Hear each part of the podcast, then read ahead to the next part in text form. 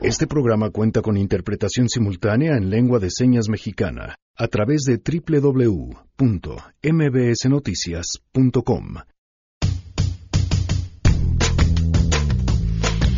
Ayer presentamos un reportaje de la Silla Rota y Cultura Colectiva News sobre la extorsión que se da en la Roma Condesa a los dueños de bares. Hoy compartiremos algunos testimonios de otros comerciantes al respecto. Es la psicosis de que ya no sabes si tienen más información tuya, si te están siguiendo hasta la casa, ya no duermes bien. Además, no creen que se iban a librar. Hay club de lectura. Ya nada más les vamos a dar medio mes para leer el libro de este, eh, bueno, el primer libro del 2019. Nuestro Tlatuani de las letras, Serret, estará con nosotros. Este mes en el Club de Lectura en A Todo Terreno leeremos una novela perturbadora sobre mercenarios que hicieron y deshicieron revoluciones en Latinoamérica. Ah, muy bien. Además tenemos buenas noticias y muchos temas más, así arrancamos A Todo Terreno. MBS Radio presenta a Pamela Cerdeira en A Todo Terreno, donde la noticia eres tú.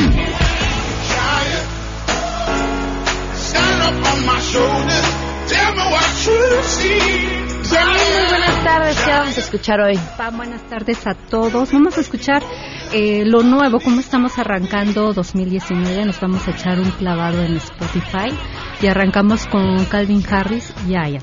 Perfecto, gracias Janine. Hoy la interpretación de lengua de señas a través del portal de mbsnoticias.com está a cargo de Miguel González. Gracias Miguel, muy buenas tardes, gracias por acompañarnos.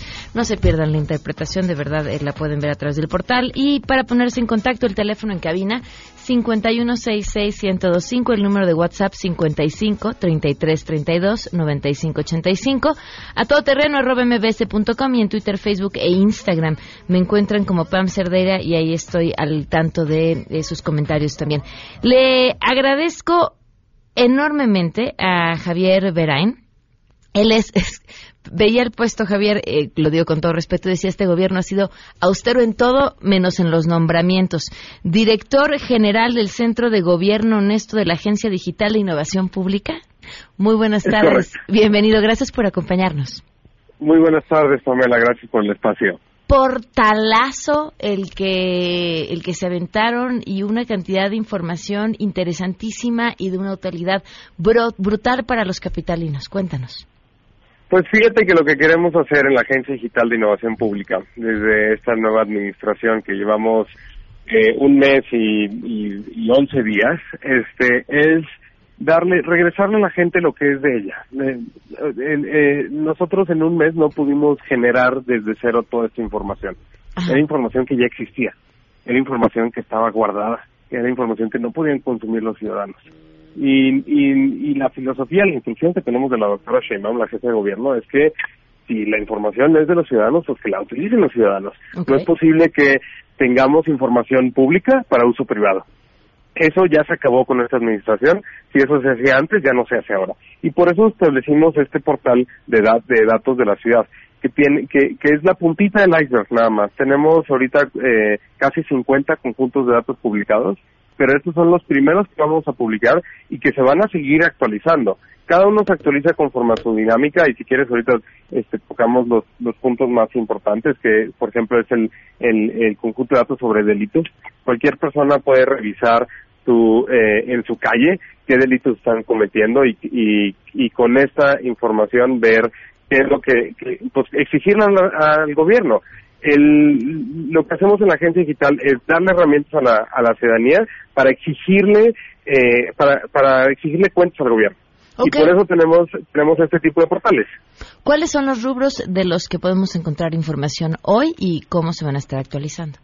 Tenemos crímenes que se van a estar actualizando una vez al mes, a mes vencido. En enero publicamos lo de diciembre, en febrero publicamos lo de lo de eh, eh, en febrero publicamos lo de enero y así nos vamos consecutivamente. Ujú. Está uso de suelo que la gente puede ver ahí el, el lugar en donde vive, eh, la renta, el lugar donde renta o el lugar donde quiere comprar, cuáles son los riesgos que conlleva eso.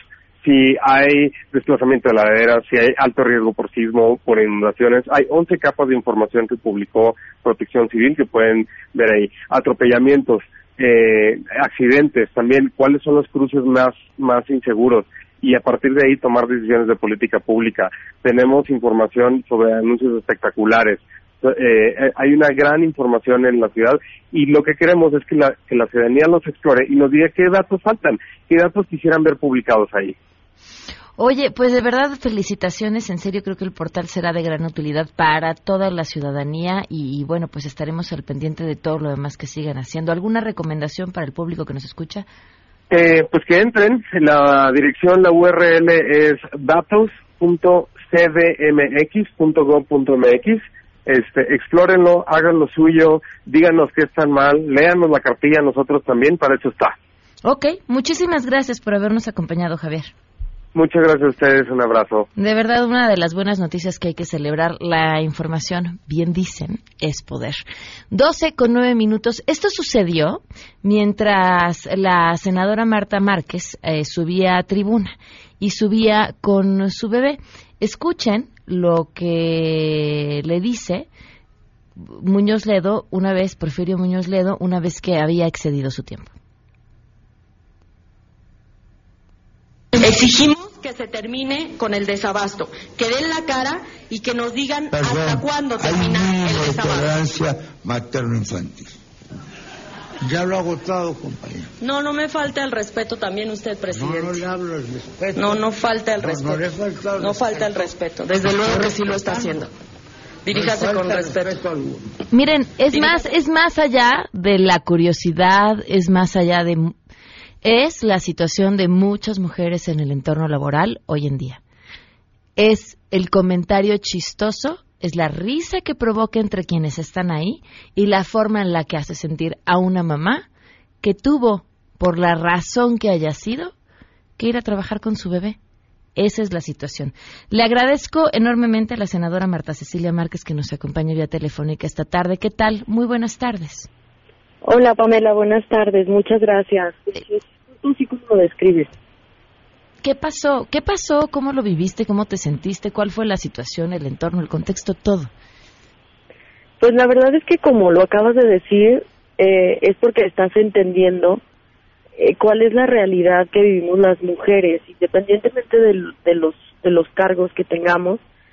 Ahora sí que, eh, por las diferentes opiniones que esto ha generado, el asunto es que por el hecho de ser senadora no puedo privar a mi bebé del tema de la lactancia materna, por ejemplo, que es lo, fundamental.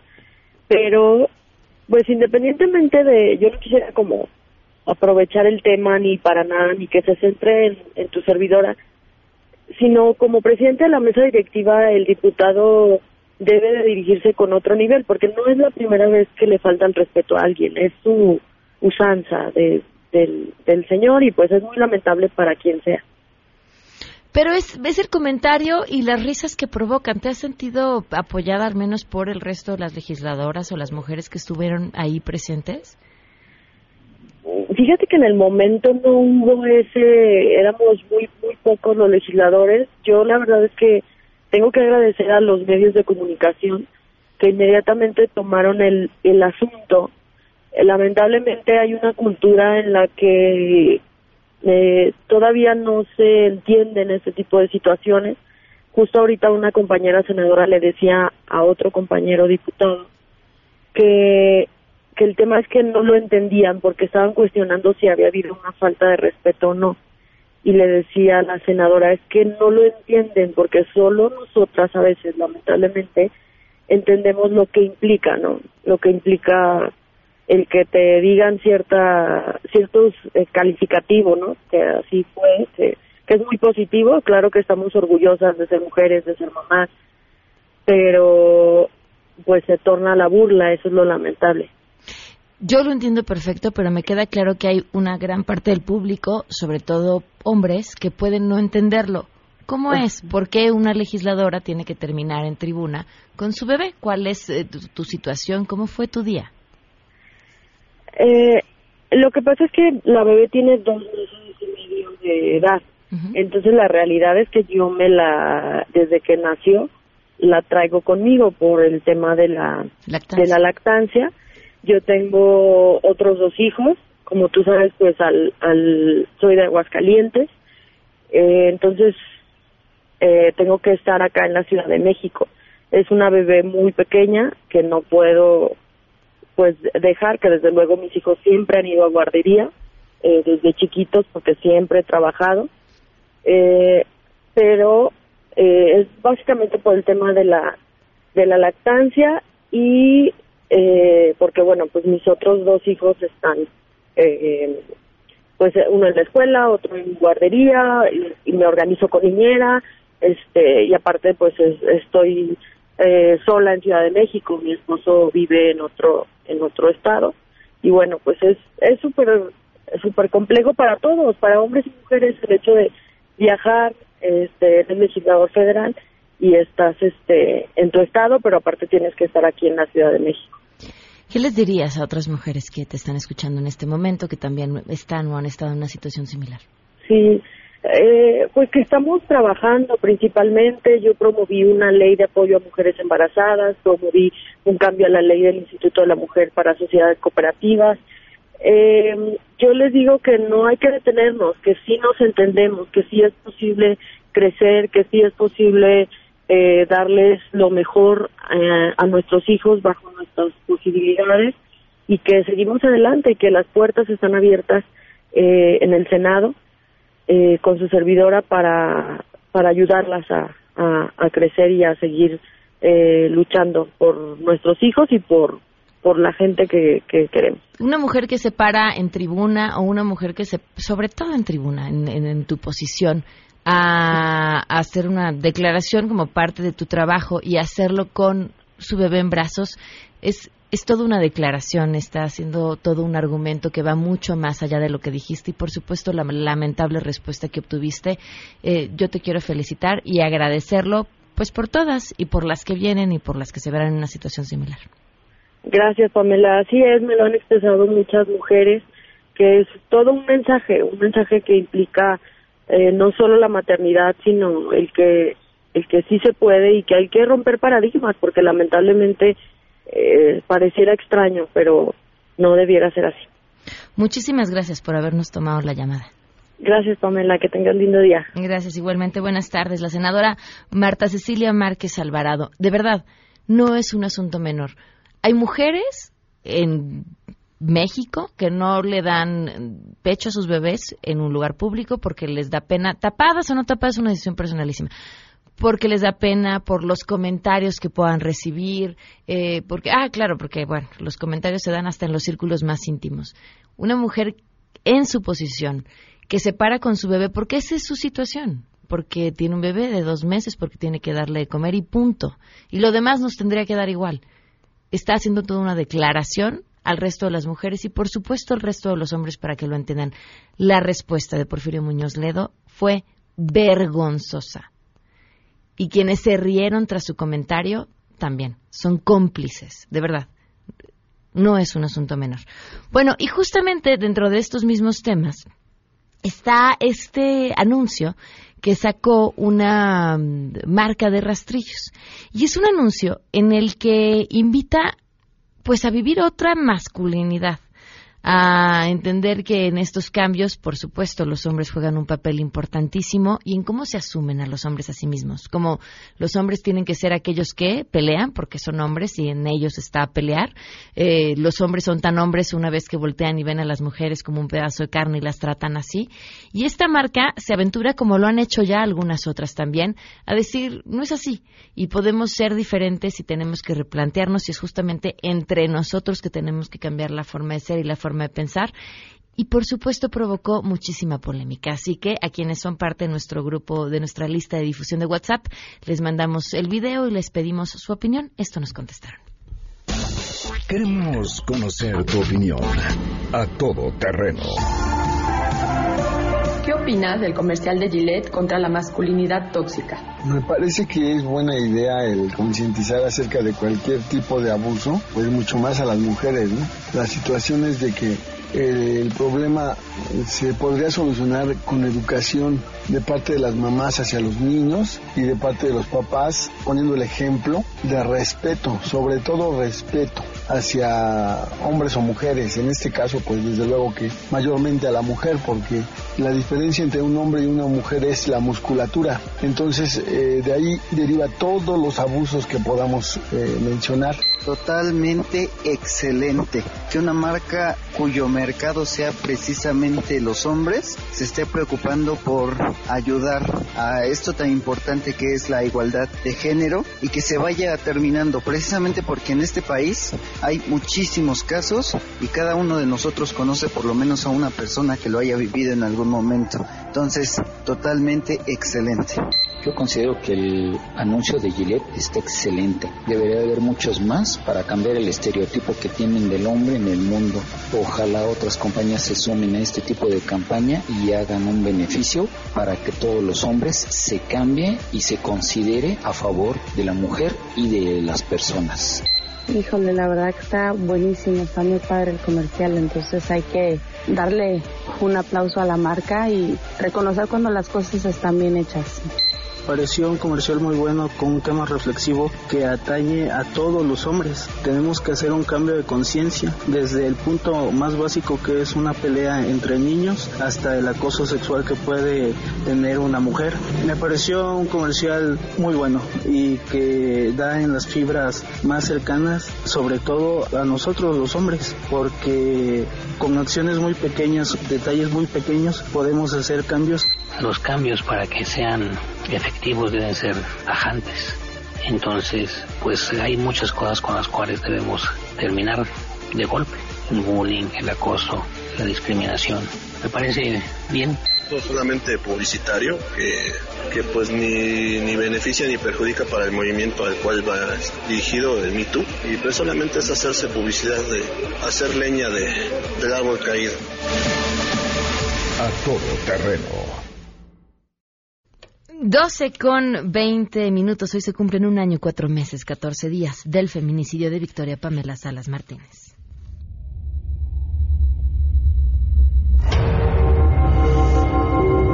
Y la secretaria dijo que no, que efectivamente ese papel no, no se había levantado. Una denuncia ese día y que ella estuvo de guardia y que le dijeron los policiales, bueno, entonces, ¿por qué aparece tu nombre acá? Dice, sí, está mi nombre, pero no está mi firma. Victoria Puente nada. Un año, cuatro meses, catorce días y en este espacio, en espera de justicia, seguiremos contando. Vamos con las buenas.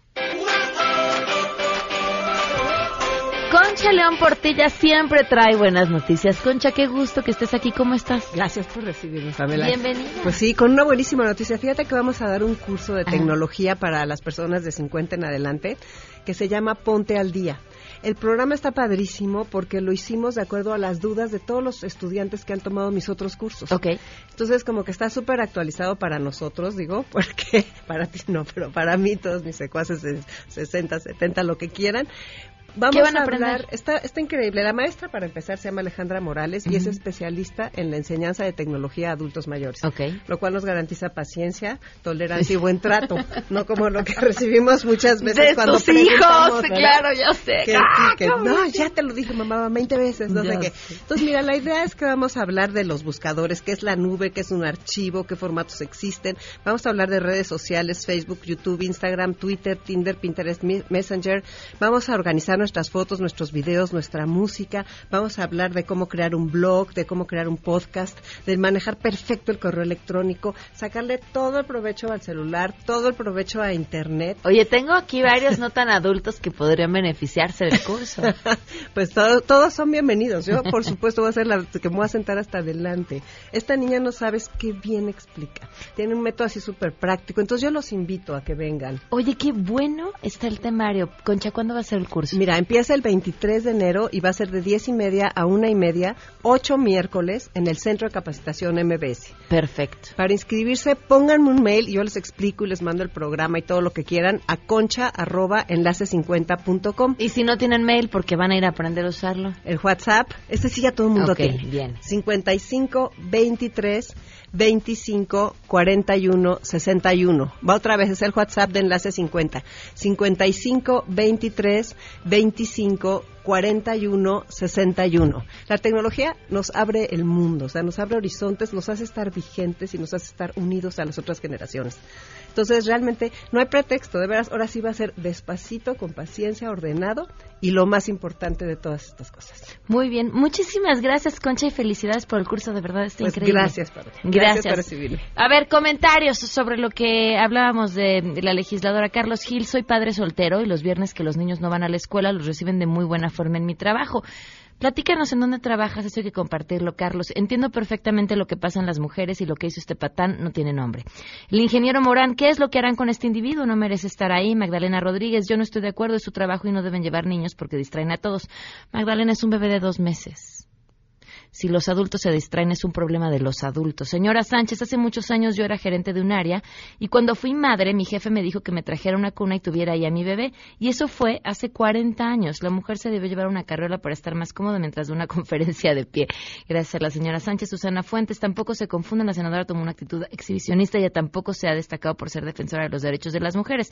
La opinión de Muñoz fue desafortunada, pero no se le cree a una senadora que no tuvo a quien encargar a su hija en lo que subía a tribuna. A ver, ¿En serio? ¿Vas a subir a tribuna con un bebé y un bebé es un problema? ¿Un bebé es una amenaza?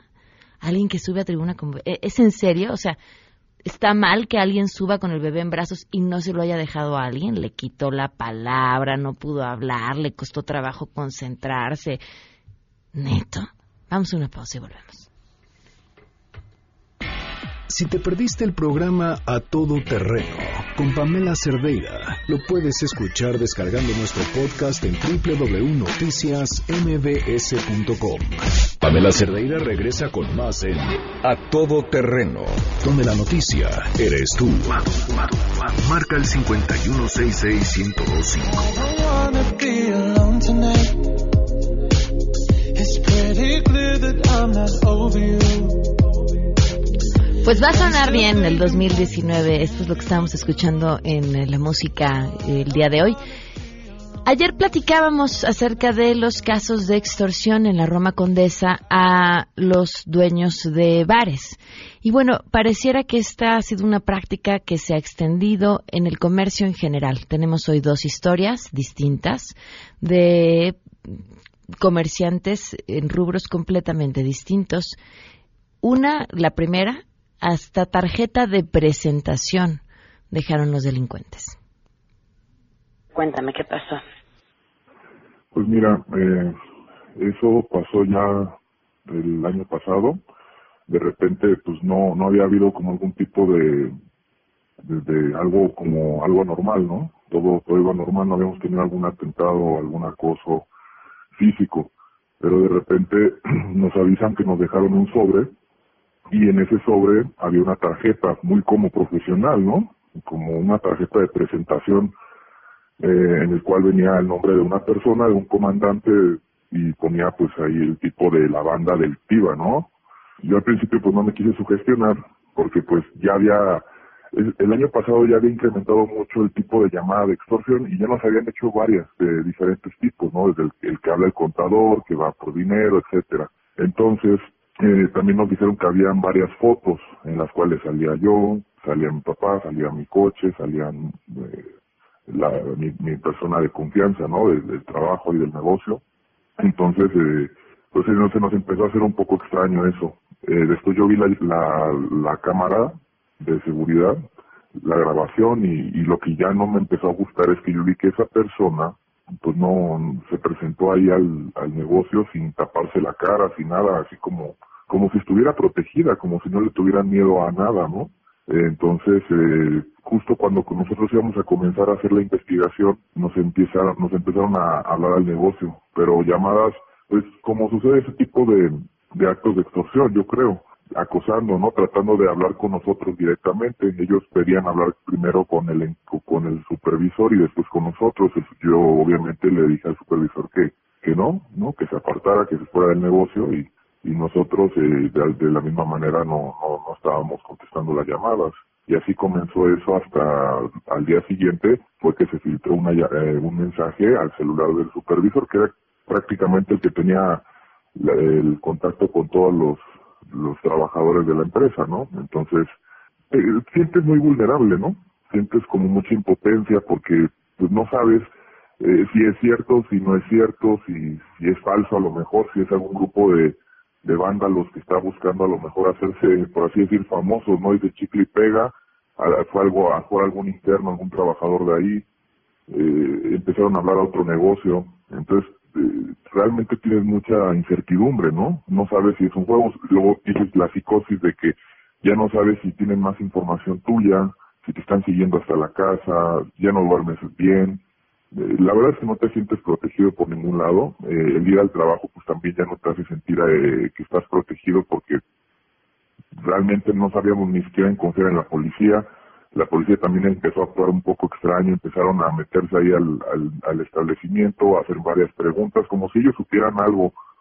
Entonces eh, fue todo muy feo, la verdad. Pues nosotros contratamos un servicio de vigilancia armada de 24 horas, eh, nosotros nos apartamos del lugar, evidentemente nosotros nos fuimos, dejamos a otra persona encargada y, y pues lo que dicen es que pues simplemente así como así, obviamente nosotros el equipo que tuvimos pues unos por miedo y otros los tuvimos que correr, hicimos limpia de equipo, ¿no? De, de personas, de trabajadores, que no eran muchos, entonces se fueron, o sea, simplemente como que se fue, se fue, se fue el, el las llamadas, eh, a lo mejor personas raras que pasaban por la calle, simplemente así, se, se, se, fue como desvaneciendo, disminuyó y ya no, ya no ha sucedido nada afortunadamente hasta ahora. Nosotros obviamente seguimos teniendo esa... ¿Qué pasó con la este, denuncia? Porque si fueron las autoridades, porque levantaron una denuncia? No, nosotros no, no, estábamos nosotros tan asustados, como te comentaba, por la misma policía que era la con la que no queríamos confiar el comandante de la zona se nos hizo tan extraño todo, no sabíamos ni siquiera si, si había sido por, por medio de ellos que tienen algún tipo de pacto. Digo, no quiero yo poner palabras en ellos que no son, confirmar algo que a lo mejor no es, pero sí tuvimos nosotros como ese presentimiento, entonces no queríamos hacer ningún tipo de denuncia en el cual pues tuvieran nuestros nombres.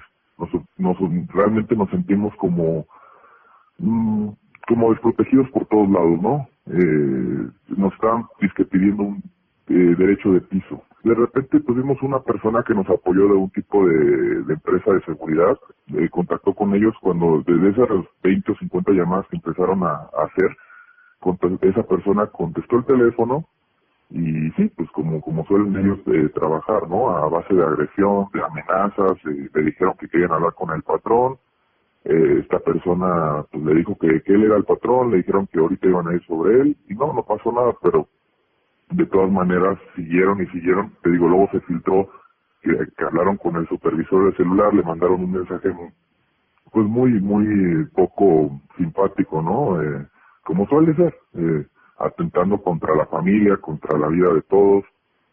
Entonces, este, digo, haciendo memoria, ¿no? Porque hay cosas que uno va borrando. Eh, nosotros no fuimos con las autoridades, nunca no quisimos realmente confiar en ese tipo de sistema y simplemente contratamos el grupo de vigilancia eh, armada y, hasta ahí se quedó. Nosotros queríamos culpar a algunas personas que teníamos sospecha, pero pues por lo que nos comentaban es que lo que lo que tú me dices, teníamos que ir a, hacer la declaración y bueno, eh, esas personas de alguna manera ya se habían ido del negocio. Justo nos comparten en redes sociales un tweet de dice cobro de derecho de piso en la alcaldía Benito Juárez, supuesto miembro de la Unión, dejó este mensaje en un comercio y, también eh, dice tienes 48 horas para llamarnos, igual una tarjeta con tarjeta de presentación, por supuesto, cargo del comandante y teléfono para que mm, se comuniquen las personas extorsionadas. Esa es una historia y yo creo que de las más aterradoras, porque ¿qué hace uno ante una situación así? Confiar en las autoridades sería el ideal, pero ante el conflicto con estas viene esta otra historia de quienes se han visto en situaciones similares, van a las autoridades y la respuesta de las autoridades es, pues no podemos tener nada ante simples amenazas o ante simples llamadas porque no es suficiente para hacer una investigación. Esta es otra historia de extorsión en la Ciudad de México. Cuéntame, me sorprendió muchísimo. Digo, no me sorprendió lamentablemente porque pareciera el pan de todos los días últimamente, pero me sorprendió que si que contaras, bueno, a mí también y eso fue lo que hicimos. No sé si me pudieras contar qué fue lo que pasó. Bueno, lo que pasó fue que nosotros somos abogados, tenemos una firma, tenemos un despacho y de hecho eh, mi hija la mayor, que acababa de terminar su carrera ahora en octubre, trabajaba también con nosotros. Entonces llaman un día al despacho, llama una persona X y obviamente pues tú estás en un en una en una oficina y la, lo primero que haces pues, es contestar este con con el con el membrete de la firma. ¿verdad? Entonces, pues esta persona que marcó, eh, lo primero que hizo fue preguntar, bueno, ¿está licenciado? Entonces contesta una de nuestras asistentes, una de nuestras abogadas, preguntan, ay, ¿se encuentra licenciado? No, pues no se encuentra en este momento, pero no sé cuánto, y, y este, y no, ¿me puedes dar una cita? Sí, claro, este, me recomienda, este, de fulano de tal, da un nombre de un arquitecto, esta persona, y pues nosotros le tomamos, este, la cita, le dimos la cita para la, la, haz de cuenta era como un miércoles y le dimos cita para el martes de la siguiente semana, porque dijo que no podía antes. Total, este, van pasando los días, está el, en esa misma semana está mi hija en el despacho, vuelve a llamar a esta persona, contesta a mi hija, le pregunta que, eh, que quién habla, y entonces le dice, ah, eres la hija del licenciado. Pues sí. Eh, ah, ¿trabajas ahí con él? Sí, aquí trabajo y ah es que me dieron una cita para el martes pero necesito saber bien dónde están ubicados porque no conozco muy bien por ahí y no sé cuántos. Le da todo el todos los datos mi hija y le dicen este vamos, eh, tendremos la cita para para tal día. Okay y en efecto vamos mi esposo y yo ese día lo acompaño yo al despacho porque iba a llegar esta ah pero le dice a mi hija pero de este el, el teléfono que le dejé no me vaya a marcar porque mi esposo es muy celoso entonces no me vaya usted a marcar. Y mi hija así como que, pues este señor, ¿qué le pasa? ¿No? Pues no le voy a andar marcando, ¿no? Total, llega el día de la cita y este, y nunca aparece nadie. Le marca, eh, una de, la, la abogada que tenemos ahí, le marca de su celular, le dice a mi esposo, márcale a este señor para saber si va a venir o no. Y marcábamos el número y no entraba, o sea, sonaba el teléfono y no entraba la llamada. O sea, nadie contestaba. Eh, a lo, a como a la media hora le dice mi esposo a mi hija, marca, márcale tú a este señor, pues si no ya me voy, ¿no? No lo voy a estar esperando todo el día. Total, le, le marca, este, mi hija de su celular y no contesta tampoco nadie. Tenía mi esposo ese día una comida con un amigo y yo de ahí me fui a otra parte y mi esposo se fue a su comida. Y de repente como a la hora me llama pero espantadísimo y me dice, me acaba de hablar el, el mismo señor que tenía la, la cita en el despacho, me dice. Y que si no le depositaba ahorita 20 mil dólares en una cuenta que me iba a dar, que estaba la seguridad de, porque además mencionó el nombre de nuestra hija, porque entonces tu hija está en riesgo, ¿sí? La estás poniendo en riesgo. Entonces, bueno, a mi esposo casi le da un infarto. Este, obviamente era esta persona que había estado sacando mucho más información de, desgraciadamente le contestó mi hija, y entonces se vuelve esto un caos. Este, le dice mi esposo, pues ahorita no puedo porque estoy este, en un, en, un compromiso. Estoy en Toluca, le dice. Pues no importa, estamos cerca. Así que tú dime dónde nos vemos y si no, entonces empieza el tipo con una de groserías y, y estamos observando desde aquí a tu hija, este, no sé cuánto, eh, está en riesgo y nos depositas ahorita, este, si quieres ver a, volver a ver a tu hija, y, y mi esposo, pero estaba con una, su amigo también es abogado. Entonces el otro le dijo, no, pues no puedo ahorita, porque lo que a él le urgiera colgar el teléfono y marcarle a mi hija. Iba en ese momento todavía a hacer eh, su parte de su curso en la escuela. le, me marca a mí, le marca a mi hija y le dice, ¿dónde estás? Pues estoy en la escuela, ¿no? Me marca a mí, me dice, pasa esto y esto y esto, y el pobre no podía ni hablar. Llego a donde estaba, eh, obviamente tiene siempre la fotografía de tu WhatsApp, ah, porque además le dio el teléfono al celular, le, se lo dio nuestra abogada, porque le dijo, oiga, yo tenía una cita con el licenciado ahorita, pero necesito que me dé el, el celular porque tuve una emergencia y no sé qué, y la abogada le da el, el celular de mi esposo. Entonces es como, como, como, como obtiene el celular. Entonces a partir de ese día, o sea, llamaban como de tres números diferentes. Y le decía a mi esposo, si no conoces el número, obviamente no contestes. Del que le hablaron, yo me fui al restaurante a buscarlo, le bloqueé el celular de, del teléfono del que le habían marcado, que empezaba con dos, eh, 252, le bloqueé el celular, su amigo el abogado que estaba ahí tratando de calmarlo y demás, y, va, y, y, y, y volvieron a marcar al despacho porque ya no le entraba la llamada al celular de mi esposo vuelve a llamar al, el, tipo este al despacho amenazando, eh, le contestó otro de nuestros de nuestros abogados y él y él y él le colgó el teléfono, le dijo, "¿A quién le esté molestando?" Le cuelga el teléfono que somos del cártel de Tepito Nueva Generación y te las vas a ver con nosotros, hijo de no sé cuántas por cuántas y ya sabemos que tú y que y que quién trabaja ahí y no sé cuánta cosa. Obviamente le dimos instrucciones a los policías del edificio de que no podía entrar nadie, en fin, esto tardó como, de estas llamadas, tardaron como semana y media, pero nosotros nos, nos fuimos a,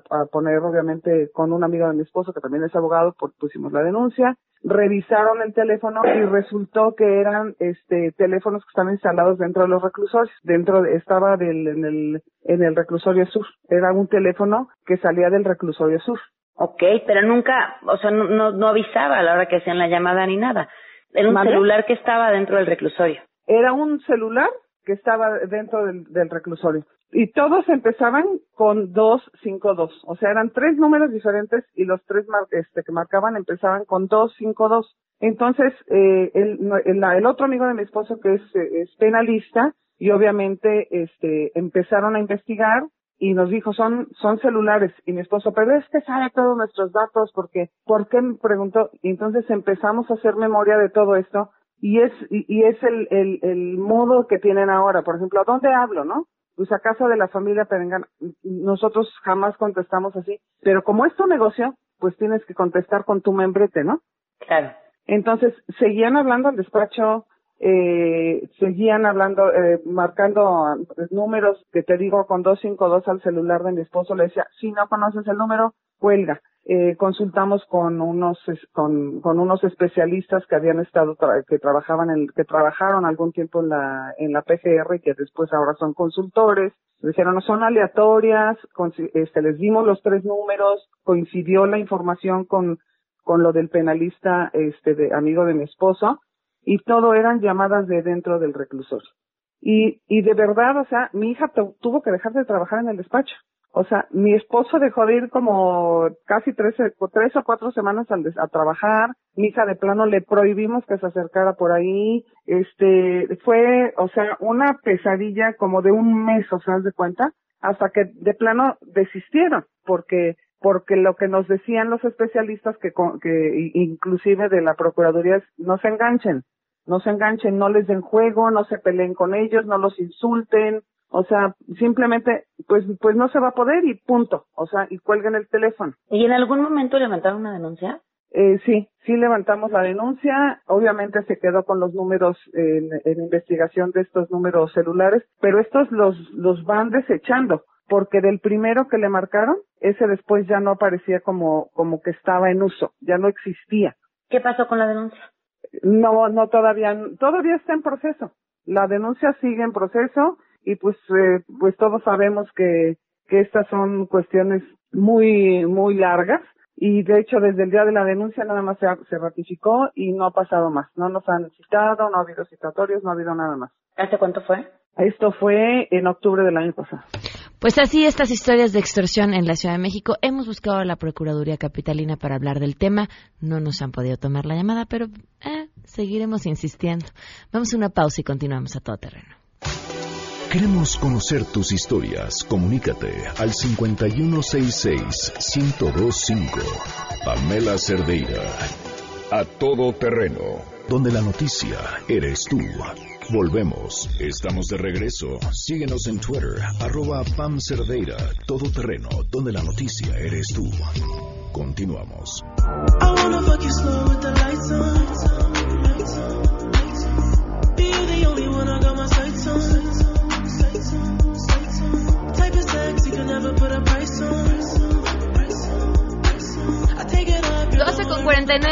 continuamos a todo terreno. Ya están listos para compartir los grandes momentos de este 2019.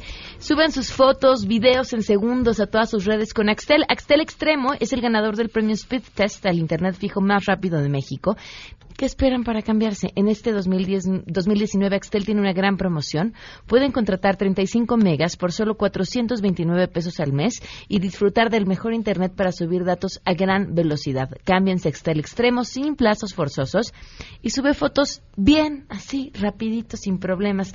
Consulta más y contrata en Axtel MX. Ya está aquí, nuestra, bueno, tenemos una, una, una combinación muy interesante el día de hoy, porque están al mismo tiempo en la mesa nuestro Tlatuani de los libros, Adán Serret. ¿Cómo Hola, estás, Adán? Bienvenido. Muy bien, buenas tardes. Y Andrea Vargas, que nos viene a hablar de Negrama una vez a la semana. ¿Cómo estás, Andrea? Bienvenida. Muy bien, Pamela. Hola. Adán, mucho eh, gusto. y además ya te trajo Andrea su libro para Perfecto. que también lo veas. Genial. Cuéntanos, Adán, ¿qué vamos a leer este Pues mes? fíjate que este libro que traigo es de una escritora cubana, eh, se llama Wendy Guerra, eh, el título es muy bueno, El mercenario que coleccionaba obras de arte en Alfaguara.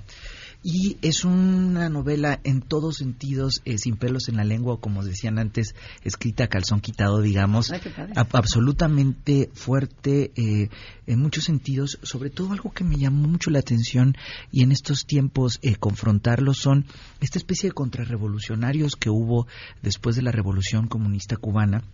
Eh, decía yo que sin pelos en la lengua porque habla de la revolución cubana de una forma muy fuerte, muy dura, en, muchos sentidos en cuanto a violencia, en cuanto a qué fue lo que hicieron, qué tipos de personas eran, qué mitos los envolvían.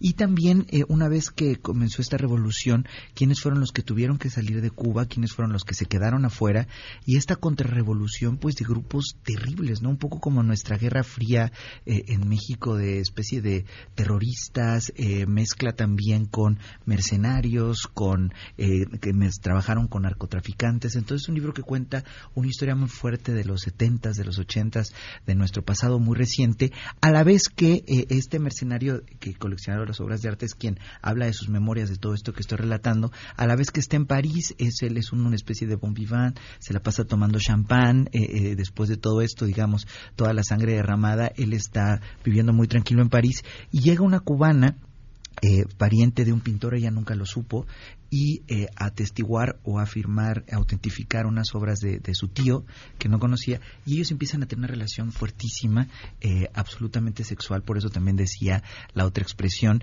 Del eh, calzón del quitado. calzón también. Me gusta esa expresión mucho a Juan Villoro, siempre la cita de que le da mucha risa, ¿no? Hablar a calzón quitado. eh, eh, y bueno, ella sin duda tiene que ver mucho con esto. Eh, descubro una gran escritora aquí con Wendy Guerra. Había yo leído otras obras de ella, un tanto pop, algunas de ellas me gustan, pero esta en realidad me parece una obra profunda que te envuelve, narrada con una gran eh, pasión, pero también con una gran técnica. Entonces, bueno, es el libro que quiero a ver qué piensan, porque a veces sucede que el erotismo, digamos, las novelas... Eh, con este tono, muchas veces son ex- escritas por hombres y tienen algo extraño.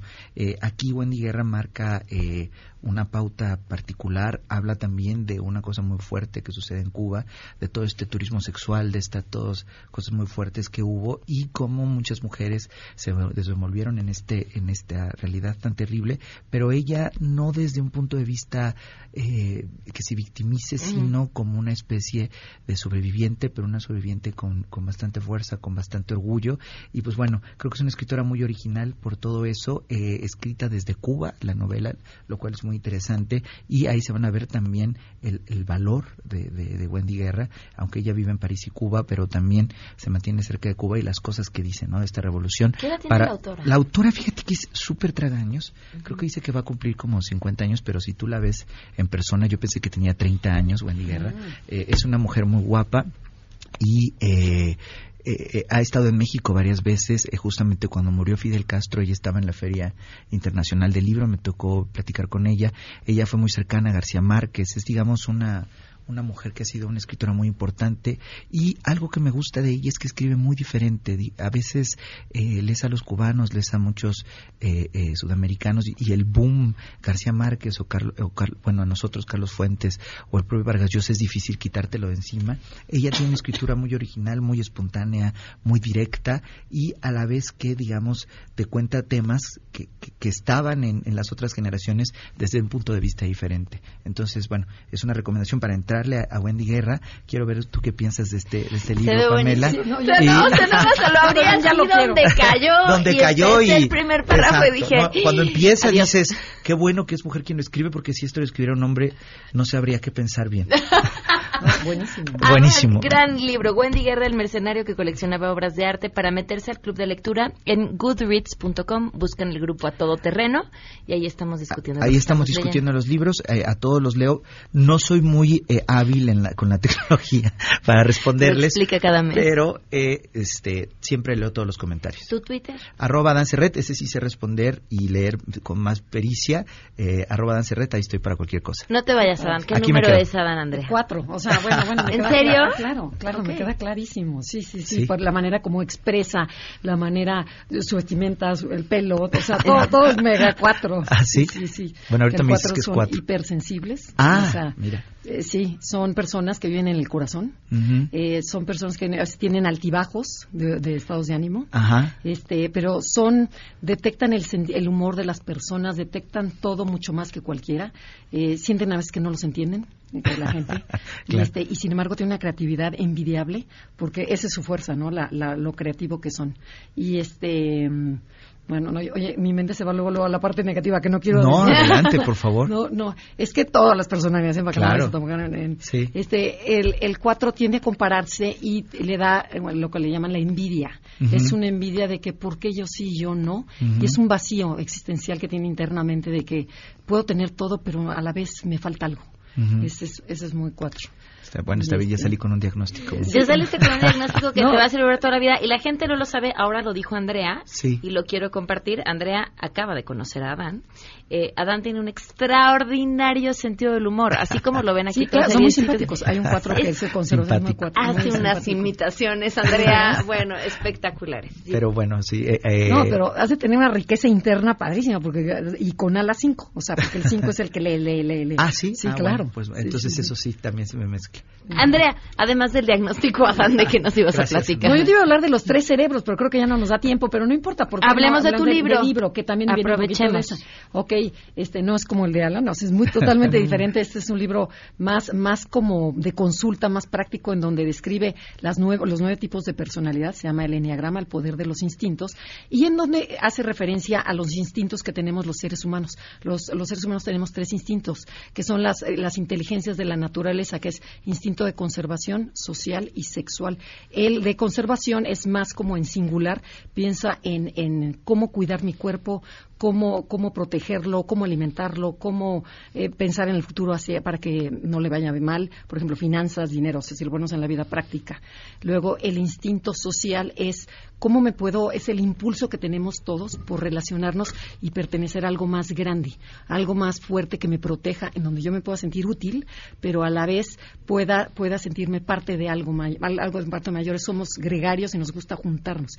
Y hay otro, el instinto sexual, que va más allá del sexo o sea, más allá del calzón quitado, sino que, sino que este sexual es en donde yo busco una relación profunda con alguien, pero en donde encuentro energía, donde encuentro vibración, en donde encuentro que dices, tú y yo somos uno mismo, en donde dices, es que no quiero que nadie nos, interrumpa porque aquí estamos. Entonces las personalidades, las nueve personalidades se dividen, además ya que conoces primero tu personalidad, eh, te dice qué instinto tienes. Por eso se convierte en los 27, los 27 porque son nueve personalidades por tres instintos, nueve por tres, 27. Okay. Entonces se complica un poquito más que el anterior, el otro Pero libro. Pero quien no sepa su personalidad puede también encontrarla aquí.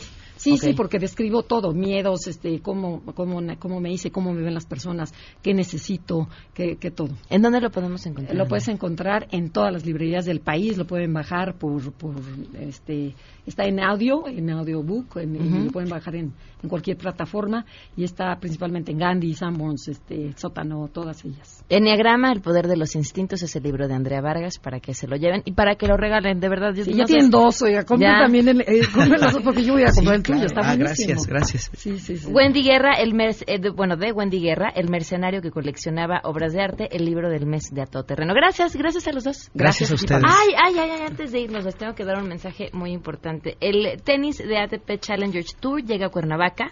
Eh, va a ser el anfitrión del mundo que te invita a la sexta edición del Morelos Open Crédito Real.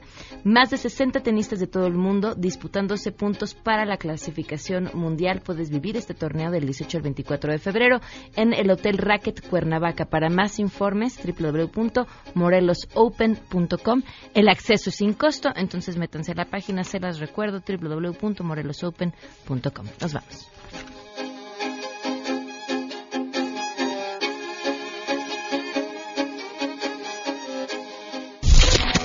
MBS Radio presentó a Pamela Cerdeira en A Todo Terreno. Te esperamos en la siguiente emisión, A Todo Terreno, donde la noticia eres tú. MBS Radio, en entretenimiento, estamos contigo.